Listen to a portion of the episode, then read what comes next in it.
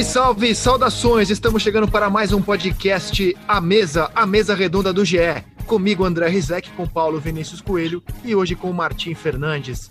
Fala, PVC! Tudo certo, Rizek. Incrível como a gente se surpreende com o que parece óbvio. Ah, fui botar no papel, né? Quantos times da Série A jogaram nesta semana? O futebol tá parado, tá parado, tá parado. Só que 16 clubes da Série A jogaram nessa semana. Aí quando você põe no papel, fala, é isso mesmo. São 16. Só os quatro grandes de São Paulo não tiveram atividade durante de domingo até o sábado. São Paulo, o futebol está parado no estado, né? No estado por decisão do governo estadual. E o São é... Paulo Futebol Clube não joga futebol, mas jogou basquete, ganhou em Brasília, jogando em Brasília, ganhou do Cerrado por 96 a 90 na quinta-feira à noite.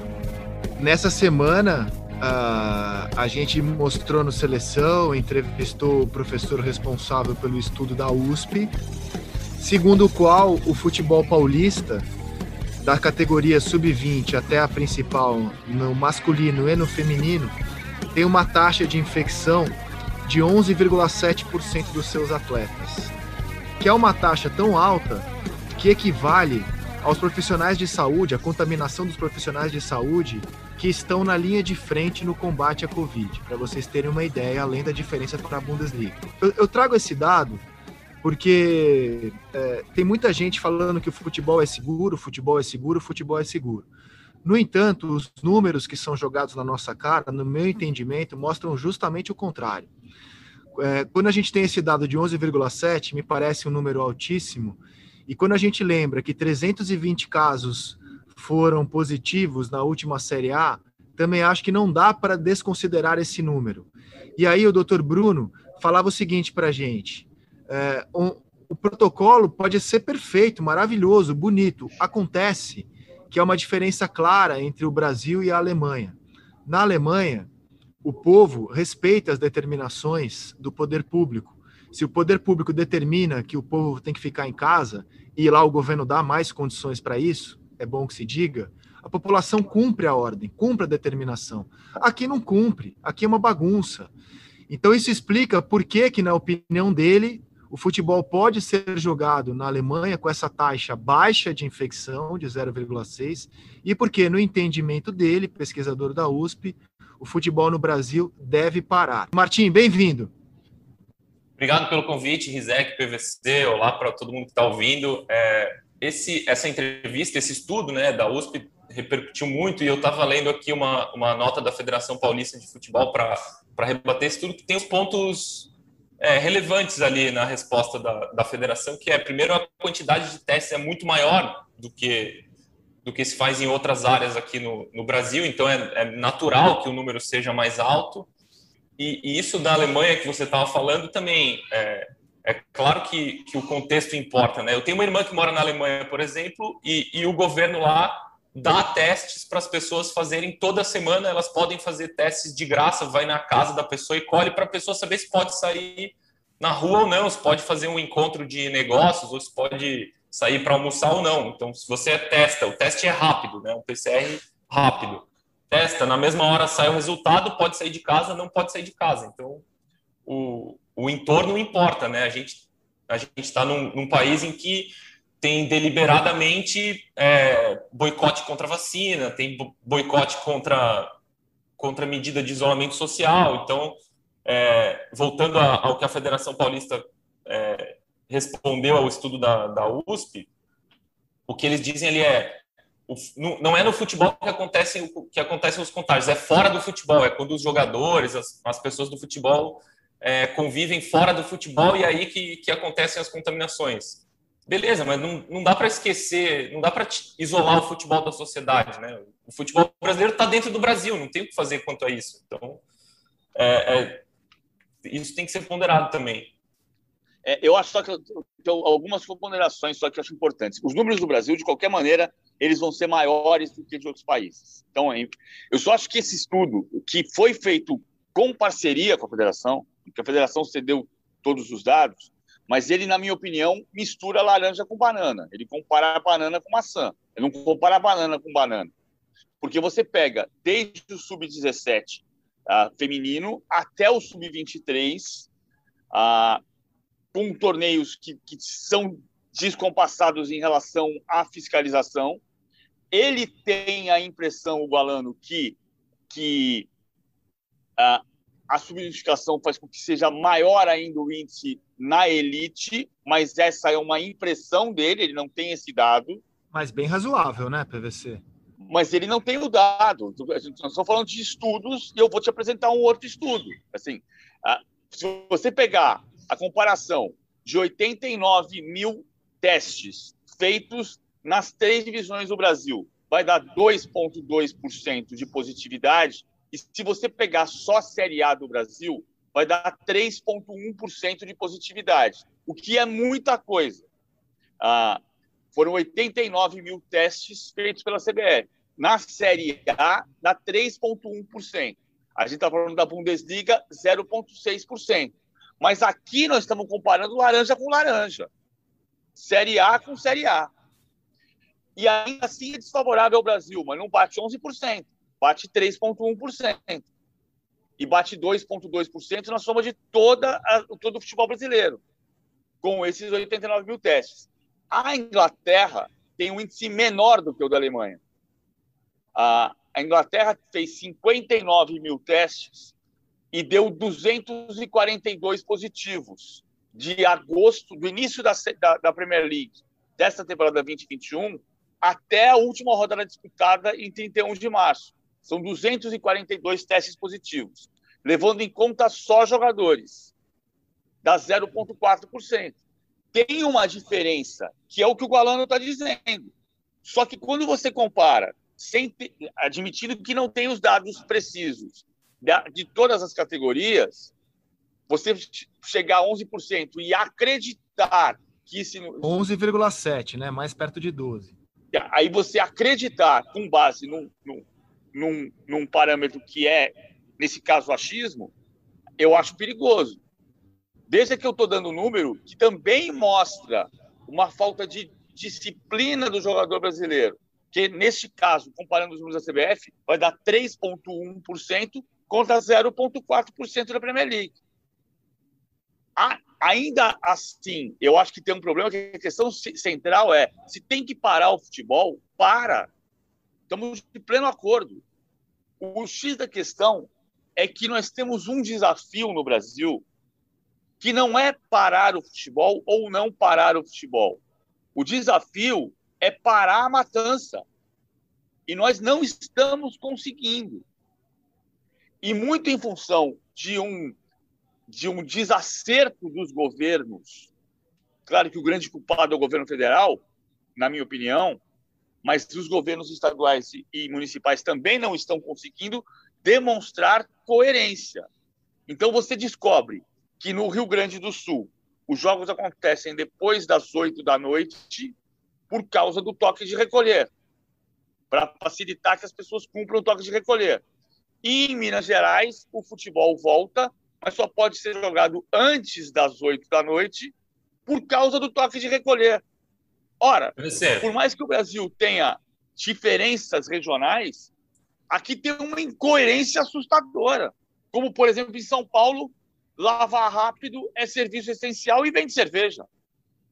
PVC, a, intervenção do Maurício Gagliotti naquela famosa reunião da CBF, cujo vídeo vazou, a, a, intervenção do presidente do Palmeiras, que deixou irritado o presidente da, da CBF, foi muito coerente, assim, muito é, muito coerente mesmo. Ele falou: olha, aqui em São Paulo não pode jogar, mas pode funcionar CT. O CT do Palmeiras tem 150 funcionários, pessoas que não dormem lá, que precisam ir para lá, trabalhar, voltam para suas casas, circulam. Essas pessoas não estão sendo testadas igual o resto do futebol, igual os jogadores, igual técnicos, igual quem viaja. O, o, o Ipiranga do Rio Grande do Sul foi jogar em, foi jogar em Manaus. Os caras tiveram que sair de ônibus de Erechim parar em Porto Alegre para jogar pelo Campeonato Gaúcho, pegar um avião até Campinas, pegar um outro avião, outro avião até Manaus e depois voltar. Então, assim, não, não dá para tirar o futebol do, do resto do contexto. É, é isso que você está falando é, é verdade, é, é, faz, faz sentido. Não dá para falar, não, mas o futebol é seguro, e aí o resto do, do, do mundo em volta do futebol não é. O índice não, de infecção falando, do, não... do, do, staff, do staff, né? Ou seja, comissão técnica, funcionários, medido nesse estudo na, nas categorias de base até o principal em São Paulo, foi de 7%. É também um número alto. O que é seguro, só para te passar a bola, PVC, e aí é uma, uma convergência entre eh, o autor desse estudo da USP e o que prega o doutor Jorge Pagura, neurocirurgião, que é presidente do comitê médico ligado à CBF, e dos médicos que eu ouvi, é o maior defensor da continuidade do futebol. Na verdade, dos que a gente ouviu no seleção, coincidentemente foi o único dos médicos. Mas há uma convergência aí. O que é seguro no futebol é a prática do jogo. Desses 320 testes positivos que a gente teve na Série A, há um estudo que analisou o sequenciamento genético do vírus e não houve contaminação no, nos jogos. E isso até o Dr. Bruno da USP concorda, me parece hoje quase unânime. Digo quase porque talvez tenha alguém que discorde, mas de todos os médicos que eu ouvi, eles foram unânimes. O jogo traz um risco baixíssimo. O jogo de futebol de infecção. Não houve nesses 320 testes positivos contaminados nos jogos. A contaminação, a contaminação se deu no ambiente de CT, nas viagens, em refeitórios, hotéis, como no caso do Marília, que foi encarar o Criciúma foi obrigado a encarar o Criciúma em Cariacica, no Espírito Santo, cruzou três estados brasileiros, passou 37 horas dentro de um ônibus e voltou com 15 casos positivos. Então, quando a gente aumenta as viagens dos nossos times para que eles possam jogar em locais onde a prática é permitida, a gente está aumentando a exposição e o risco deles. Fala, PVC. Não, eu, não estou discutindo aqui, estou dizendo só, só enumerando incoerências. A, a grande questão para mim, sim, e o estudo da USP ele demonstra que há, que há uma diferença entre Brasil e o resto do mundo, ou melhor, entre Brasil, Alemanha e Dinamarca, que é o estudo da USP. E, a, e os números que eu apresentei indicam uma diferença entre Série A do Brasil, Bundesliga e Premier League.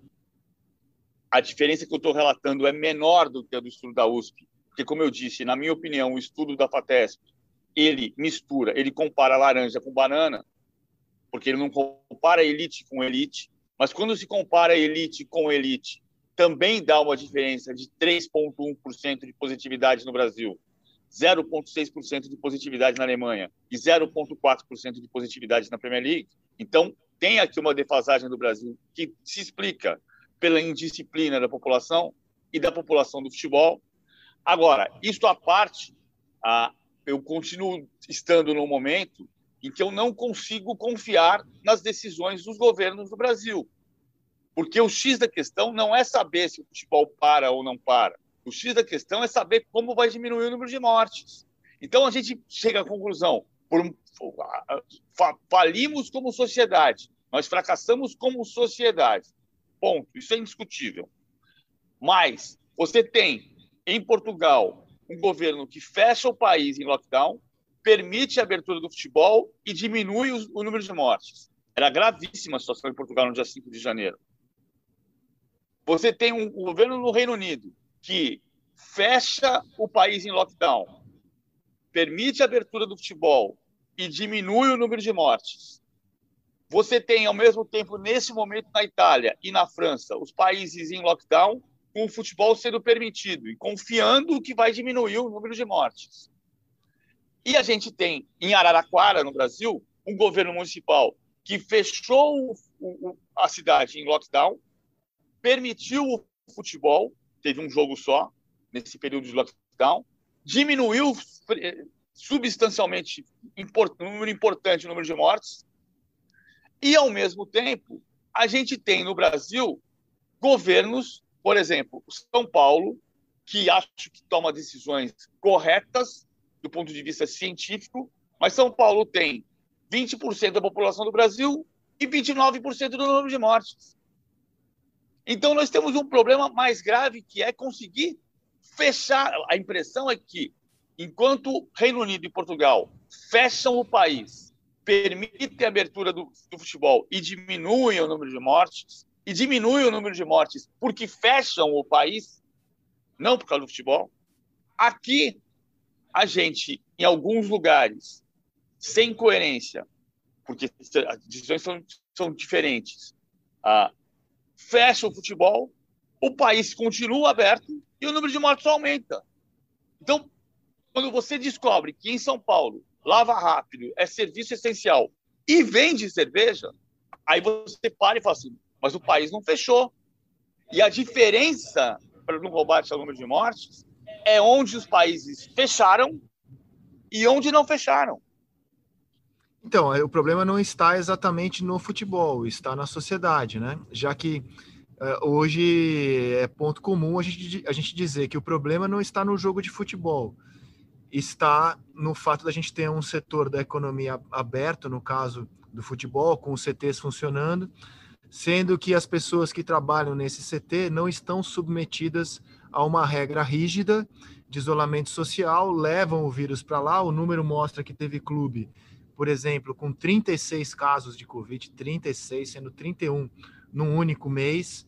Já falei do Marília, que voltou de uma viagem com 15 casos positivos. E, e, e você é, fechou a, a parte do futebol que não traz risco, que são os jogos, e deixa os CTs funcionando. Há uma série de contradições de toda forma. Eu achei, é, eu, eu, achei, eu tenho uma visão um pouco diferente da do PVC. Eu achei bem relevante esse número de 11,7, porque o futebol não é só elite, né? Então a gente, a gente nota que o futebol em São Paulo teve uma taxa de contaminação muito elevada.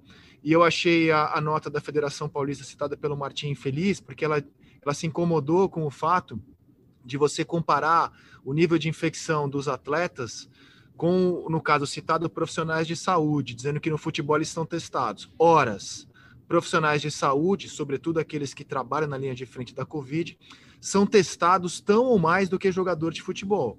Então, a, a nota da CBF me pareceu também uma reação boba ao estudo da USP, que é um estudo, gente, é um dado. 11,7 é um número impressionante. A gente pode debater as razões, é, seguir falando, mas estamos diante de um fato que me parece um fato difícil de você, quer... rebater, do risco que o futebol quer... traz à sociedade. Você quer ver uma coisa, Gisele? Na Inglaterra, a elite está aberta, mas a, o futebol amador está proibido. Sim, a federação, a, a federação só depois, Paulista, só depois da proibição do governo do estado é que trouxe essa questão à tona, que ela ia que ela ia fechar a base. A CBF até então vinha se vangloriando de que na temporada 2020 ela conseguiu manter todas as competições do calendário nacional, masculinas e femininas. Era, era um troféu da CBF, que ela conseguia manter abertas as competições. E hoje a gente está vendo que isso é um risco, sim, para as pessoas. É, e sim. não só, não só Tanto futebol. a CBF. Não só o futebol. O basquete, esse é um ponto que, que, que me gera incômodo nessas contradições todas. A gente sabia que a NBB ia jogar em Brasília há mais de 10 dias. Aí foi marcado Flamengo e Palmeiras para Brasília, teve a liminar para proibir esporte de alto rendimento lá. Aí o basquete vai dizer assim, mas eu estou jogando em, em, bolha. O vôlei está jogando em bolha em Saquarema. Está todo no CT da CBV. O basquete está espalhado em três hotéis em Brasília, com hóspedes nos hotéis. Então é uma semi-bolha. E o, quando o basquete estava marcado em Brasília, o basquete está acontecendo. Ficou ameaçado de não acontecer porque a liminar, depois caçada, a, incluiu todo o esporte de alto rendimento em Brasília.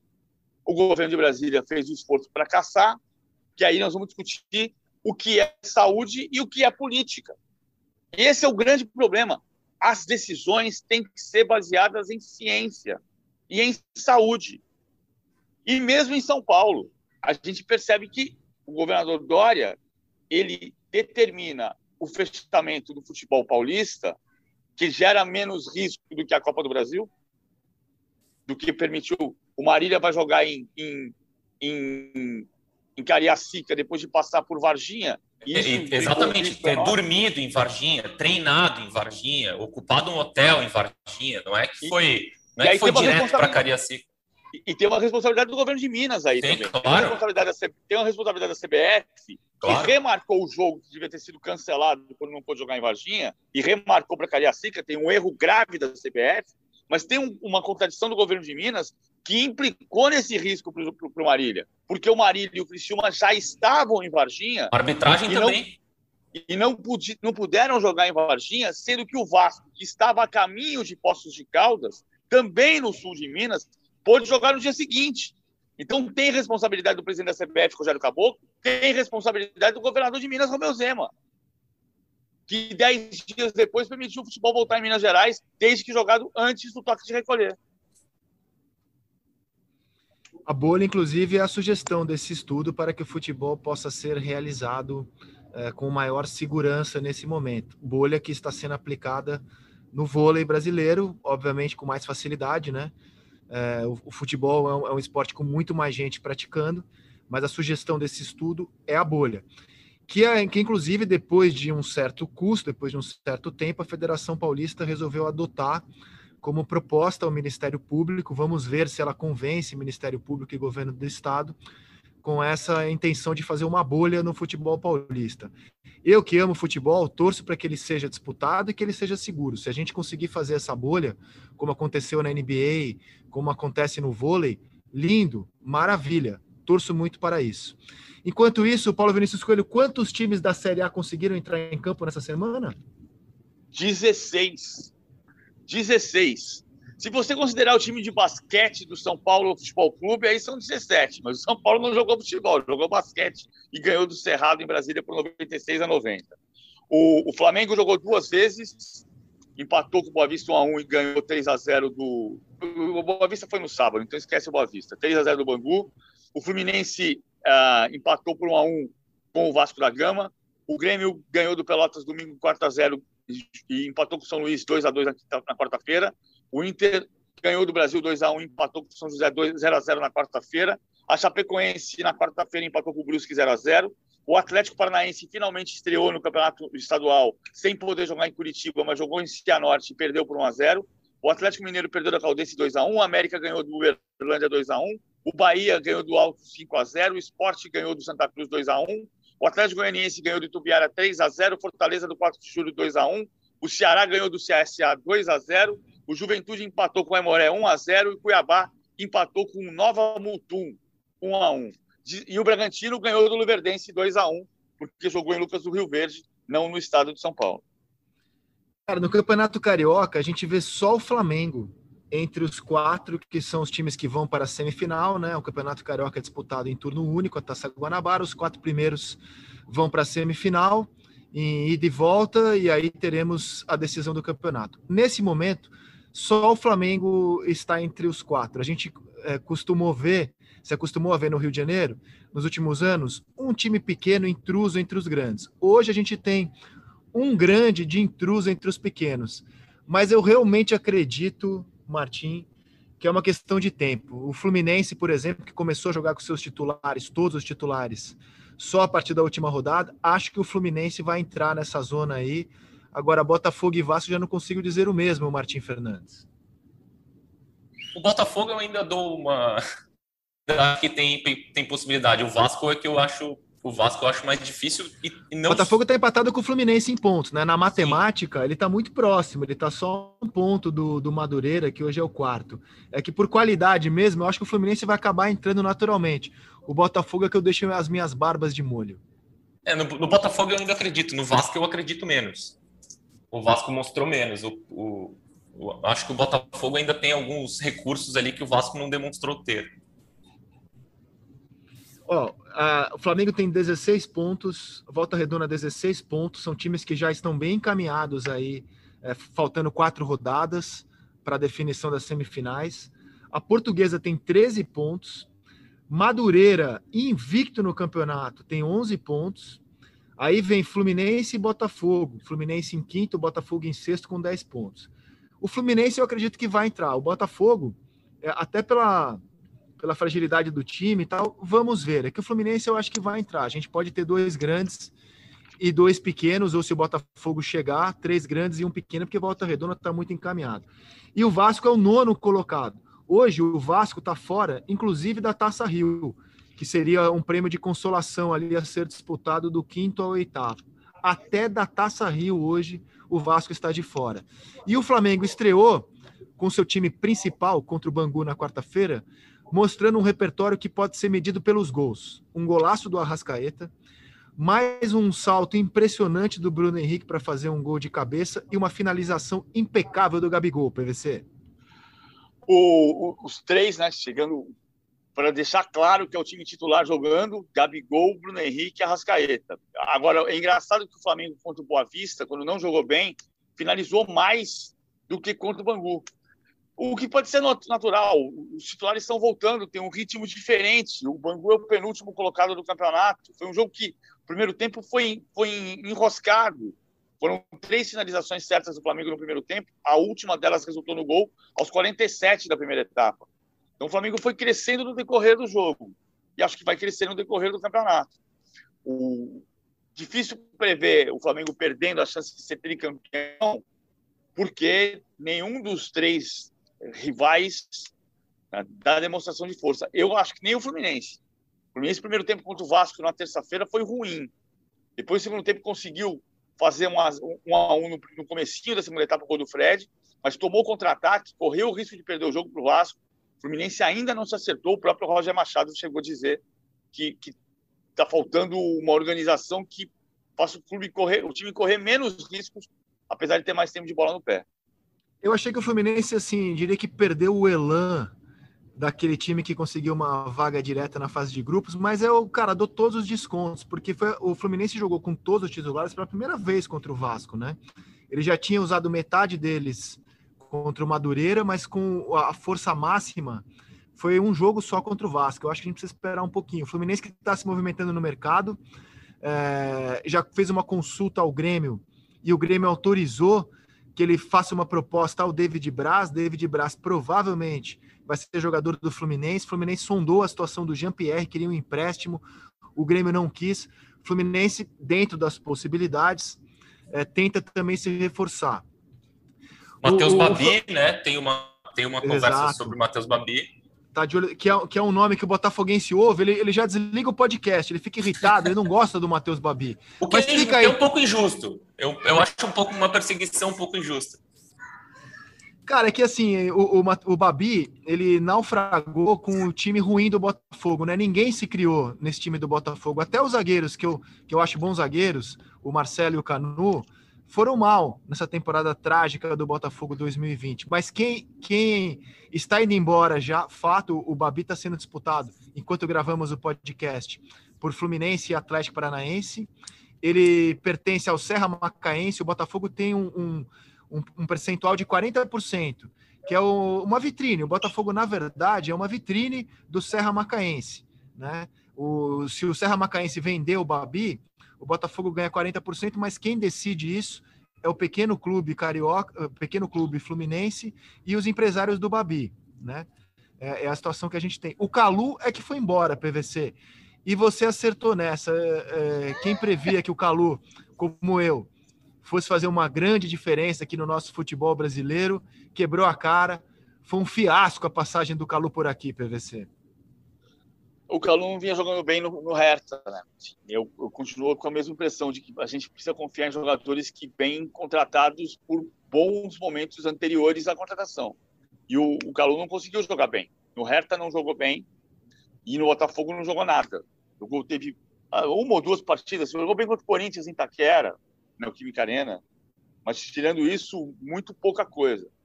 O Matheus Babi, é, é que eu, eu tenho muita dúvida se de fato tem essa disputa toda por ele. Porque, no fundo, tem um empresário que está tentando tirá-lo do, do, Botafogo para colocar em outro clube de Série A. Ah, para o Atlético Paranaense, para trabalhar com a comissão técnica do Autuori, ah, Antônio Oliveira e Bruno Lazzaroni, talvez. O Fluminense não precisa do Matheus Babi. O Fred vai, vai jogar. Quando não jogar o Fred, entra o John Kennedy e faz gol. Matheus Babi não, não, não é solução para o Fluminense. E eu não estou vendo, de fato, essa, essa movimentação toda por ele. Tem uma movimentação de empresários tentando colocar o Matheus Babi em clube de Série A. Isso, isso é certeza. Isso é certo. Para onde ele vai, não tenho certeza. E o Grêmio tentou trocar o Jean-Pierre pelo Claudinho. Você trocaria, se fosse o Bragantino, o Martim Fernandes, o melhor jogador do último Campeonato Brasileiro, eleito a revelação do brasileiro. Você trocaria, se fosse o homem forte do Bragantino, ou do Red Bull Bragantino, o seu craque pelo Jean-Pierre do Grêmio, Martim? Não, mas eu acho que a tentativa é livre, né? tentar, tentar, não custa nada. Mas eu, eu, vou te falar, não trocaria nem se eu fosse o Grêmio, porque eu, eu, eu, eu não entendo essa, esse, esse descarte do Jean-Pierre, assim, tratado como se fosse o novo Luan, com, com, já com antecedência, sabe? A gente já sabe que daqui a três anos ele vai virar um Luan, então a gente já vai se livrar do, do cara agora. Eu acho um, um desperdício, assim, eu acho um jogador que já mostrou ter tanto repertório, tanto talento, eu acho. Eu, eu não vejo motivo para desistir do Jean-Pierre assim. Talvez tenha algo mais daquilo que a gente enxerga no campo, né, PVC? Ah, pode ser, pode ser, claro. É, eu não sei. O Jean-Pierre não é um jogador de ter, de ter notícia de, de, de indisciplina, de, de falta de disciplina, não de indisciplina, de, de não ser disciplinado com a profissão. Ah, agora, o Claudinho é um jogador mais participativo, né? Claudinho é um jogador mais moderno. O Jean-Pierre, o Jean-Pierre às vezes parece um pouco o Paulo Henrique Ganso. A bola vem no pé dele, às vezes ele vem carimbar a bola aqui atrás para participar do jogo. Não é um jogador tão tático. O Claudinho é um jogador mais moderno. O Bragantino aposta que, que o Claudinho vai ficar é, pelo menos até o final do até o final do, do, até o meio do ano certamente, mas aposta que o Claudinho quer uma quer acreditar em chances de Copa do Mundo e para isso permanecer no Brasil. E é um jogador que, estando no lugar, com o conforto que ele tem, referência do time, querido no ambiente, pode ajudá-lo a de fato chegar à seleção brasileira, porque ele já foi observado até com César Sampaio, assistente do Tite, assistindo a partidas do Claudinho em Bragança Paulista. O Grêmio estava fazendo várias movimentações, né? O Grêmio é, praticamente dispensou o, o Vanderlei, o Vasco se interessou pelo Vanderlei, mas a proposta que o Vasco fez ao Vanderlei não agradou o goleiro do Grêmio, que não, não foi inscrito para jogar o Campeonato Gaúcho. Assim como ele, o Everton, que foi um jogador trocado pelo Luciano, também está fora dos planos. O David Bra já informei, está a caminho do Fluminense. Então o, o Grêmio. Vitor Ferraz, né? Vitor Ferraz tá... também, também, com a chegada do Rafinha. É, o Grêmio tentou o Borré, não conseguiu. Fala em tentar um atacante que atua no futebol brasileiro. Ainda sonha com o Douglas Costa. O Grêmio é um time que que se que está buscando reforços para a temporada, Martim. Contratou o Thiago Santos, né, o, o volante ex-Palmeiras que estava nos Estados Unidos, chegou com uma, com uma resistência brutal da torcida, até desproporcional à, à reação da torcida à contratação do Thiago Santos, que eu acho um jogador bem útil. No Palmeiras ele, ele não foi mal, acho até foi, foi bem no Palmeiras, mas o segundo noticiário, o Grêmio pagou por ele mais do que o time americano Dallas FC, né? FC Dallas pagou ao Palmeiras por ele, né? Um jogador de 31 anos, de fato, como investimento é, é meio estranho, mas essa essa última dança do Renato aí no Grêmio, né? Que já parecia o Renato já parecia enfadado, né? Já parecia de saco cheio de tudo que, que cerca o, o futebol, o Grêmio, enfim. Vamos ver se, se esse ano ele consegue fazer um time diferente do ano passado. Olha, Grêmio vem mais forte, né? Só com o Rafinha já melhora um pouco e a gente sabe que vem mais gente. São Paulo reforçou seu elenco em relação ao ano passado, chegaram Miranda, Éder, é, Juninho, entre outros jogadores. São Paulo mais forte. É, Atlético Mineiro bem mais forte, com a chegada do Nátio, do Hulk, perdeu da Caldense, é verdade, nessa quinta-feira, mas é óbvio que o elenco está mais forte em relação ao que era no ano passado. E o Palmeiras, PVC? Não estou vendo movimentação de mercado grande no Palmeiras. Como é que o Palmeiras age para reforçar o seu elenco ou o Palmeiras entende que não é necessário fazer grandes investimentos? Não, o Palmeiras quer um atacante, pelo menos, dois. Uh, o Palmeiras está tentando o, o Castelhanos do New York City, que é um jogador de seleção olímpica da Argentina, pode, pode perder durante um pedaço da temporada em jogos de seleções nacionais mas ele está tentando, e levando em conta um, um, pedaço de dívida que o Manchester City tem com o Palmeiras ainda. O Palmeiras tem uma porcentagem do Gabriel Jesus de negociação futura para receber. Então, como o Castelhanos é do grupo City, poderia abater um crédito que o Palmeiras tem do City para que trouxesse o Castelhanos, mas não avançou até agora. O Palmeiras desistiu do Borré muito em função da maneira como o Borré está toda a negociação, mas também pelo fato de que quando o Borré sinalizou que aceitaria conversar sobre a proposta que estava na mesa, o Palmeiras disse essa proposta eu não consigo mais manter na mesa porque campeonato os campeonatos no Brasil pararam.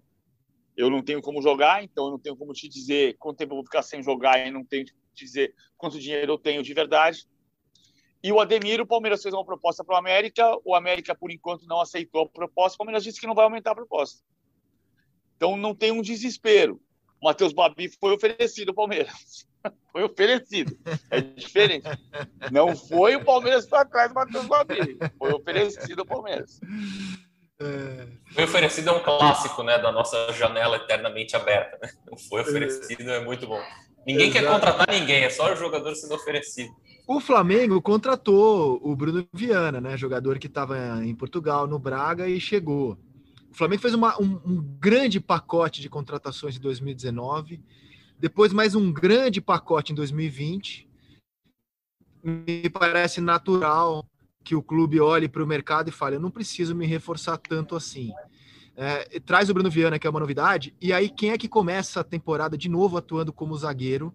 O William Arão. São oito jogos a contar é, da chegada do Rogério Senna, né, que foi quem criou essa novidade na carreira do William Arão, do Arão zagueiro. E o fato de ele ter começado a temporada contra o Bangu atuando de zagueiro, mesmo com a chegada do Bruno Viana, me parece natural dizer que o, Arão virou zagueiro para o Rogério Ceni vai jogar de zagueiro ao lado do Rodrigo Caio. Como é que você vê essa movimentação do, do Rogério Ceni com um jogador que a gente viu jogar no meio campo e que agora eu vou chamar de zagueiro, Martim? É zagueiro, virou zagueiro, né? Para o Rogério virou zagueiro. Eu acho que ele se sente à vontade sendo zagueiro e ele rendeu bem sendo zagueiro, né? Deu certo. Eu acho que é uma, uma mudança que deu mais certo do que errado. E assim, a contratação do Bruno Viana faz sentido e é uma, foi o setor que o Flamengo mais sofreu no ano passado mesmo. A torcida é, não, não, aguentou o Gustavo Henrique e o Léo Pereira, mas sobretudo o Gustavo Henrique. E faz sentido essa contratação. No mais, o Flamengo vem, é, fechou o ano ontem, saíram os números, né, com mais de 100, 107, 106,9 milhões de prejuízo. O Flamengo tá, quer vender mais jogador. Tem o noticiário hoje fala fala isso que o Flamengo já vendeu alguns e pretende vender mais. E o, e o William Arão virou zagueiro mesmo, e a chegada do Bruno Viana faz sentido, porque o Flamengo vai ser muito castigado pelo calendário, como, como todo time que deve chegar longe nas competições, nas Copas, né? Vai acabar sendo castigado, e o Flamengo vai ser especialmente castigado por convocações de seleções. A Comebol não dá nenhum indício de que vai, vai desistir da Copa América, ao contrário, insiste, fala, se movimenta para ter a Copa América, se movimenta até para ter público, e todos os, os jogadores que forem convocados para as eliminatórias e para a Copa América vão perder metade do Campeonato Brasileiro. Então, pode colocar o Rodrigo Caio nessa conta aí, pode colocar outros jogadores, pode colocar o Rascaeta com certeza, pode colocar o Isla com certeza. Então, o Flamengo vai sofrer muito com o calendário esse ano, sim. É, e, e, é, e, assim, quando a gente olha os jogadores que eram volantes e, e viraram zagueiros, é, me parece que uma das coisas clássicas assim do argumento é ah, o cara é muito bom na saída de bola, ele tem um passe muito refinado e, e é um dos argumentos que levam o Arão para a zaga. O Thiago Maia vai voltar é, e aí a gente vai ver se ele terá espaço no meio campo, porque foi uma coisa casada, né? O Arão vira zagueiro, para o Diego virar volante e, e tudo isso para melhorar o toque de bola do Flamengo, a posse de bola do Flamengo, porque é assim que o time se defende. Vamos ver como será ao longo da temporada, também quando voltar o Thiago Maia. Eu queria aproveitar, a não ser que o PVC queira falar mais dos jogos que a gente teve nessa semana no futebol brasileiro, senão eu queria olhar um pouco para as eliminatórias europeias para a Copa do Mundo. Eu queria abrir o papo das eliminatórias europeias com a derrocada da Alemanha, cara. A Alemanha perdeu da Macedônia em casa. E eu acho que tem muito que a gente debater sobre o time alemão. Eu, eu, eu chamo de derrocada porque, assim, ó, depois do, da Copa de 2014, brilhante da Alemanha, campeã do mundo, e, e assim, não foi um trabalho rápido, né? Para chegar naquela geração, a Alemanha perdeu uma Euro em 2008, é, chegou uma semifinal de Copa em 2010, foi massacrada pela Itália numa semifinal de Euro em 2012. E aí, só na quarta grande competição daquela geração é que eles foram levantar um, um caneco e jogando um futebol brilhante. Mas desde 2008 havia sinais é, do timaço da Alemanha que viria a ser campeão em 2014. Pós 14, a Alemanha ganha a Copa das Confederações na Rússia com um time de garotos e a gente ficou impressionado com aquilo. Nossa, os caras vão dominar o futebol nos próximos 30 anos. Aí ela, ela não foi bem na Eurocopa, ela foi a última colocada de seu grupo na Liga das Nações. Ela caiu na primeira fase da última Copa do Mundo, ficando atrás de México e Coreia do Sul. E agora começa as eliminatórias com um resultado assustador nas três primeiras rodadas, que é perder da Macedônia em casa. E, cara, eu olho para o time da Alemanha e eu queria lançar o debate aqui. Uma das razões que, ao meu ver, explicam a Alemanha mal é que ela perdeu o talento. Eu sei que o PVC vai discordar, mas eu quero escalar a Alemanha que perdeu da Macedônia. Ter Stegen, o Neuer havia jogado as duas partidas anteriores. Aí três zagueiros. O Ginter, o Rudiger e o Henrique. O Kimmich, Sané, Goretzka, Gundogan, Gozens, Havertz e Gnabry. É claro que é um time melhor que a Macedônia. É claro que não é time da Macedônia. Em relação ao time campeão do mundo, PVC, de 14, eu arrisco dizer que a Alemanha perdeu bastante talento. Eu, eu não e você? acho que seja esse o ponto. A Alemanha de 2014 não era um time de craques, era um time de grandes jogadores. É, de Tony Kroos, Sami Khedira, Schweinsteiger, o mais próximo de craque. Hummels, Boateng, é, mais próximo. O, o, na, na, decisão jogou o Kramer. Né? O Kramer não lembra, mas jogou aquela decisão. Ele bateu a cabeça e saiu com 20 minutos de jogo. Ah, Thomas Miller era um jogador diferente daquele time.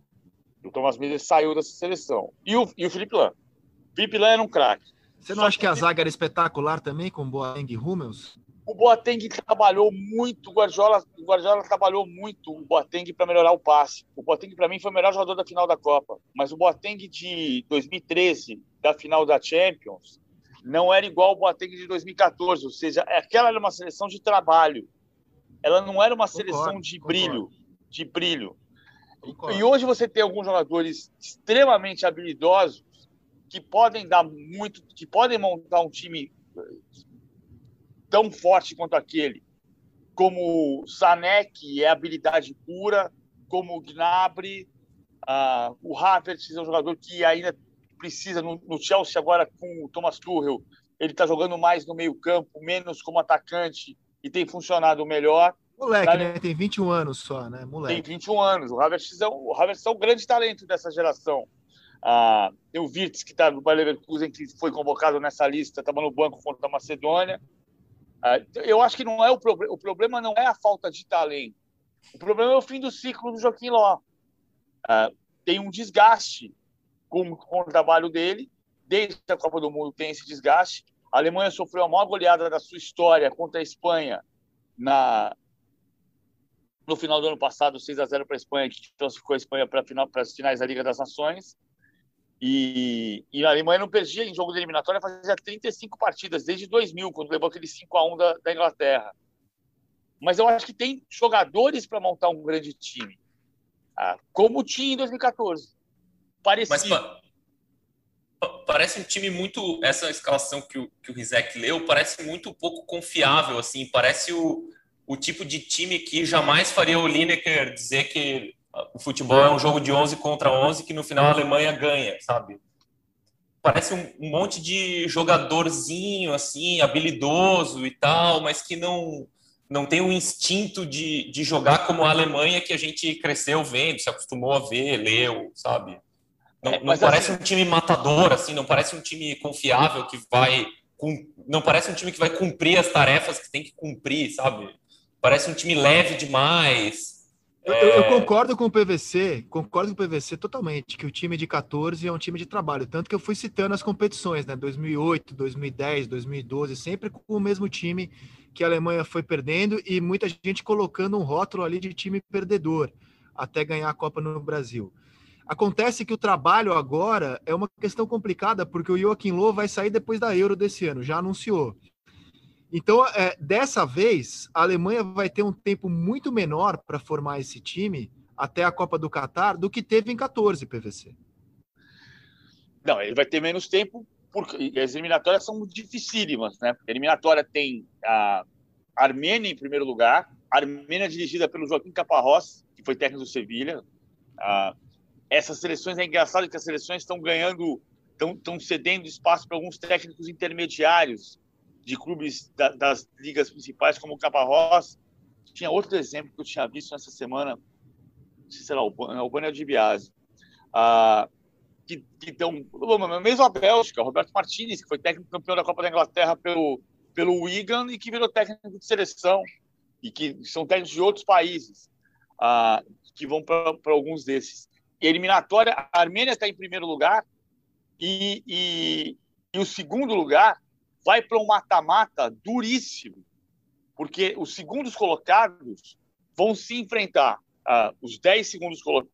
A Europa tem 13 vagas.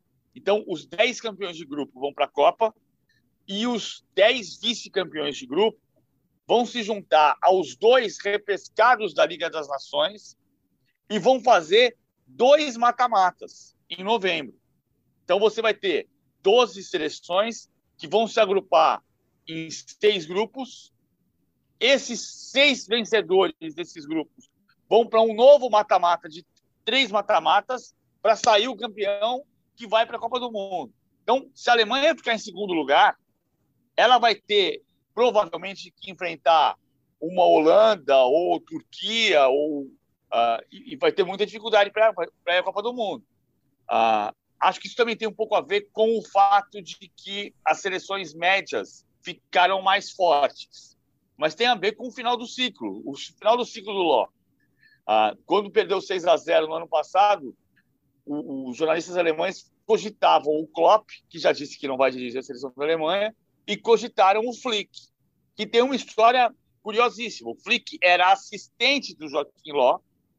Quando o Rummenigge queria demitir o Nico Kovac do Bayern em 2019, ele contratou o Flick e não demitiu o Kovac, colocou o Flick como assistente permanente do Bayern Três meses depois, o Bayern tomou um 5 a 1 do Eintracht Frankfurt. O Kovac foi tido.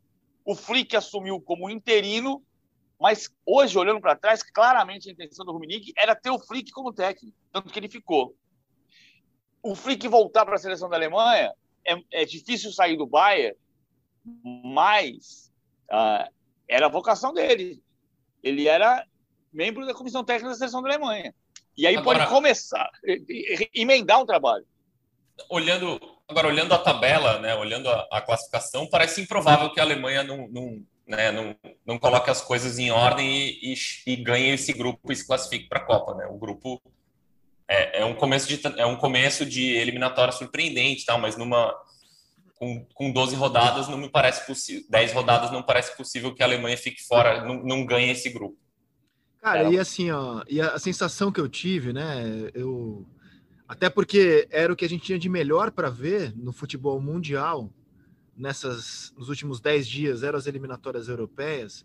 Apesar disso, apesar disso de ser o melhor que a gente tinha para ver, a cada jogo de seleção que eu assistia, eu vi Holanda jogar, vi Portugal jogar duas vezes, é, a cada vi a França, aliás a França é, foi bem burocrática, né? Somou sete pontos, empatou com a Ucrânia é, e ganhou dois jogos de seleções bem fracas. Mas a cada jogo de seleção que eu via, eu pensava, cara, como o futebol de clubes é mais legal do que a gente ficar vendo eliminatórias. E a tendência é que as eliminatórias fiquem cada vez mais sem graça, porque aumentando o número de vagas na Copa do Mundo, os jogos vão valer muito pouco, cara. Então, na verdade, está muito difícil para o futebol de seleção competir com o futebol de clubes, não é de hoje, e cada vez mais, ainda mais inchando a Copa do Mundo, as eliminatórias vão ter cada vez menos graça. Os times são desentrosados, né, jogam numa enhaca danada, e o torcedor de clube assiste ao jogo de seleção muito mais torcendo para o seu ídolo não se machucar, como aconteceu agora com o Lewandowski, do que exatamente tenso com a sua seleção. Vocês não têm essa impressão também, Martim? Sim, tem, tem, tem, alguns fatores ali a ponderar, né? Os caras têm que jogar três vezes em dez dias. Então os técnicos têm que rodar muito. Os times não jogam três vezes seguidas com a mesma formação, né? Os técnicos trocam seis jogadores, oito jogadores de um jogo para outro e aí o, o entrosamento vai para o saco mesmo. E a outra, o outro fator é que os, os clubes, a gente se acostumou a ver os superclubes também com, com um nível muito alto, né? A gente vê o Manchester City todo final de semana e é um prazer ver os caras jogarem, né? Então, o nosso o, o, nível do futebol de clubes também aumentou, né? Também ficou, ficou melhor de ver. A base de comparação entre, ficou pior. Entre ver o Bayern e a seleção Exato, alemã nesse é momento, Exatamente. a gente vai preferir ver o Bayern. Exato. É uma coisa óbvia. Né? Exatamente, né? é. Mas eu isso. acho que isso é uma coisa que se agravou, mas ela sempre mais ou menos existiu. Se você for buscar, mesmo no passado, os clubes são melhores do que as seleções há muito tempo. Eu vou dizer para você que o Flamengo de 81 era melhor que a seleção do Brasil de 82. Embora isso aqui. Opa! Como assim? Falcão, Sócrates, Oscar Luizinho. Os clubes, Como assim, Éder, que não eram do Flamengo naquela seleção? Os clubes sempre treinaram melhor, trabalharam mais tempo, tinham mais entrosamento. Então você tinha seleção. Mas isso, nos anos 80, era muito menos do que hoje. Mas se você for buscar o Real Madrid, campeão da Champions de 2000, era melhor do que a França, campeã da Euro de 2000. Opa, sei não, hein? Era melhor. Fran... Olha, aquela França de 2000 é um dos melhores times que eu vi jogar, cara. Mora no meu coração aquela França de 2000. É, é que aí, é que aí você tem que, como a gente estava falando aqui do Bayern e do Manchester City, tem o, o, o, o time que o, que o dinheiro pode comprar, né? Contra o time de pessoas que nasceram dentro de um determinado território. Pô, o PVC, é, mexeu, é, o PVC mexeu com o meu coração, cara. Aquela França de 2000 foi, foi o melhor momento da França do Zidane foi aquela Eurocopa de 2000, PVC. Ganhou na prorrogação da Itália, quase não ganhou da Itália. Sim, mas pô, a Itália. E, e mais, e ganhou, é. e ganhou de, de, de Portugal na semifinal Aquele pênalti de Mandrake, aquele pênalti do Abel Xavier no último instante, o gol da morte súbita. Vou ajudar Pô, mas o PVC. É um time lindo de ver jogar, cara. Vou ajudar o PVC com, com um exemplo que o Rizek não vai contestar, que o Barcelona do Guardiola era muito melhor do que a Espanha, que ganhou as duas euros e a Copa de 2010. Por causa do Messi, né? Por causa do Messi, porque a Espanha era uma delícia de ver jogar também, gente. Pô, não, não destruam os times do meu coração. A, a Espanha do Vicente Del Bosque ou do Aragonês a França do Zidane de 2000. Não, não, não, destruam, por favor, os times do meu coração. Agora, o, o que eu acho que tem uma crise das seleções hoje é, é, é o motivo das seleções. É, então, assim, por que, que as seleções existem? Ou por que, que existem as grandes competições de seleções? Que nunca foi eliminatória. A eliminatória nunca foi um lugar. Eu vou lembrar, beleza, vou lembrar que a Alemanha perdeu para Portugal na eliminatória de 85, tomou aquele 5 a 1 chocolate em Wembley e depois nunca mais perdeu a eliminatória. Mas a eliminatória da Alemanha sempre foi uma burocracia. A, a diferença é o grande torneio. Por que, que o grande torneio de seleção é importante para o mundo do futebol, inclusive dos clubes? Porque o, o, o futebol de seleções é aquele momento na Copa do Mundo e na Eurocopa em que um garoto de uma família que não assiste futebol se apaixona. Ele é introduzido, ele tem a chance de ser introduzido no mundo que não é o da família dele. E ele, porque os países olham para tudo, porque você não está falando só de um torcedor de um clube, você está vendo uma, uma, uma congregação mundial. Então, essa criança pode entrar nesse mundo e não sair mais.